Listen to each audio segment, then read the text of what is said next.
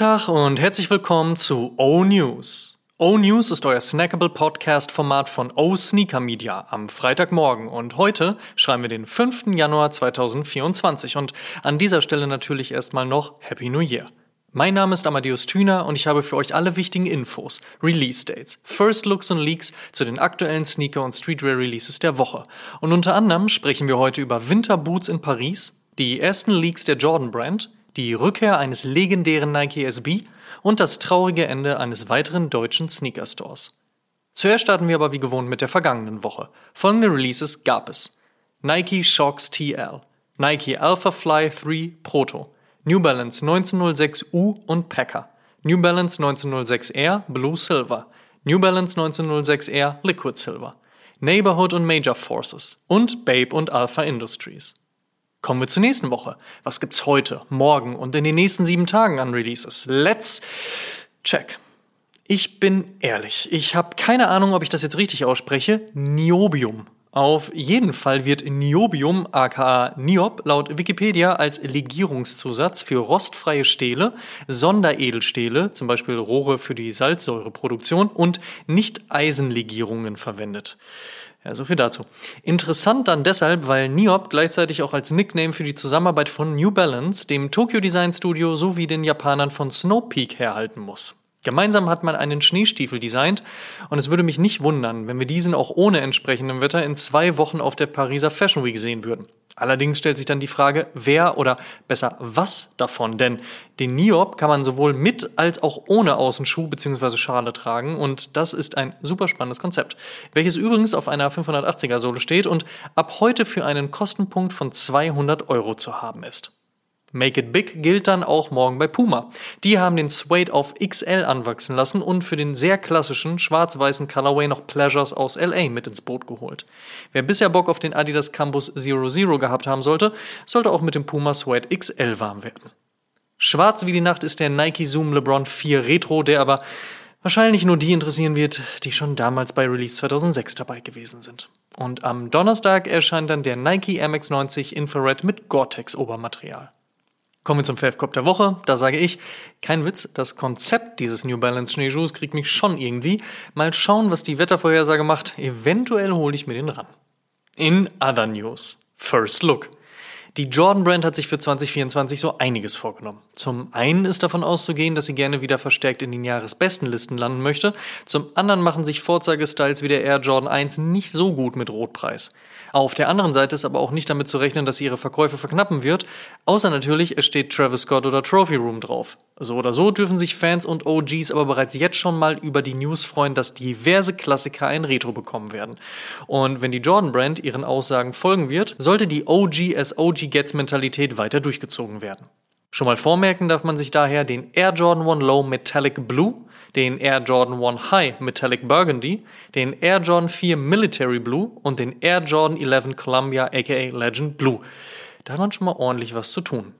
Bleiben wir noch kurz bei der Jordan Brand und gehen von den OG Retros rüber zu den angekündigten Collabs. Trophy Room Low in zwei Colorways für Februar, wahrscheinlich zum NBA All-Star Game, das ist bekannt.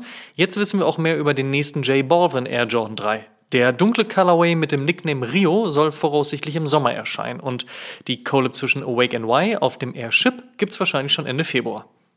Das war schon ohne Frage ein ziemliches Movement, als Nike SB ihrem Pro-Skateboarder Stefan Janowski 2009 einen eigenen Schuh spendierte. Der Janowski entwickelte sich schnell zu einem Hit, nicht nur unter SkateboarderInnen und war für Jahre auch unter Sneakerheads ein Good to Go. Man erinnere sich nur an Floral, Vino oder Beach. Nachdem sich Nike SB bereits letztes Jahr langsam wieder an den Schuh herangetastet hat, gibt's dieses Jahr den OG im OG Shape und in schwarz und weiß und als Plus-Version zurück. Das Plus steht hierbei für die Auswahlmöglichkeit zwischen zwei Insohlen. Und damit ist zu erwarten, dass noch ein bisschen mehr folgen wird. Freut mich persönlich auf jeden Fall. Bin gespannt, was Nike SB aus der Legacy machen wird. Wer eher Bock auf SB Dunks hat, da kommt am 12. Januar zum einen mit dem grün-blauen Yards der erste SB Dunk Drop des Jahres und der Cord Purple aus dem JPEG, der 2021 das erste Mal erschienen ist, soll anscheinend bereits Ende Januar ein Retro bekommen. Apropos Nike SB, die launchen voraussichtlich im Frühling dann auch noch eine neue Silhouette, und zwar den Vertebrae. Das ist Englisch für Wirbel und ein durchaus technischer Take auf das, was man ansonsten von Nike Skateboarding so kennt. Denn machen wir uns nichts vor, viel gibt's da beim Dunk, dem Blazer und dem Bruin nämlich nicht zu holen.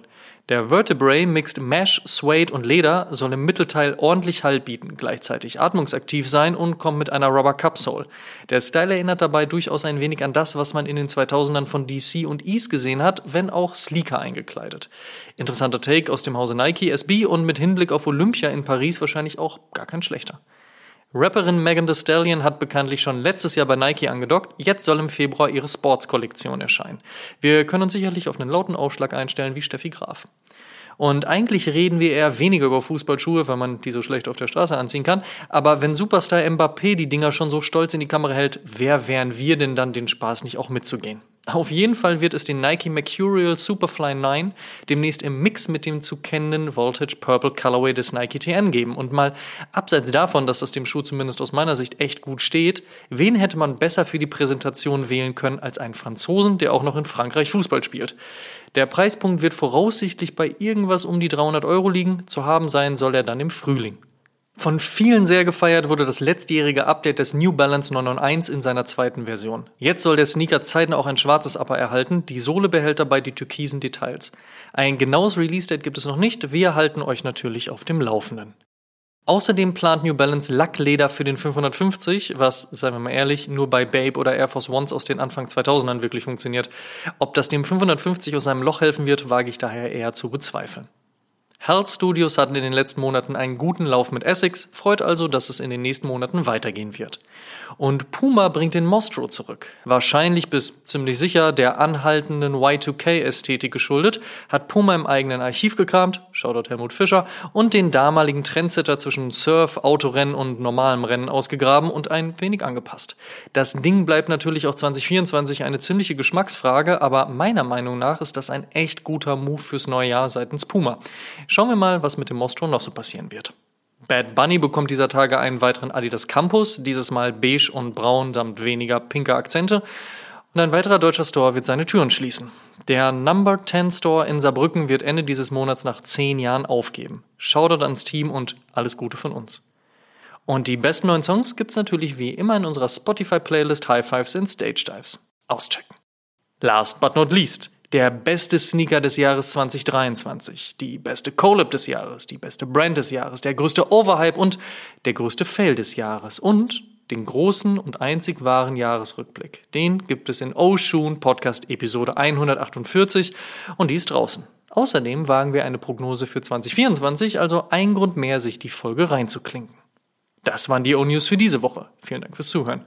Ihr könnt den O-News und den O-Shoom Podcast kostenlos bei allen Streamingdiensten hören und überall dort auch abonnieren. Teilt gerne diese Folge und folgt uns auch auf Facebook, Instagram, TikTok und YouTube. Gut gehen lassen und bis zur nächsten Woche.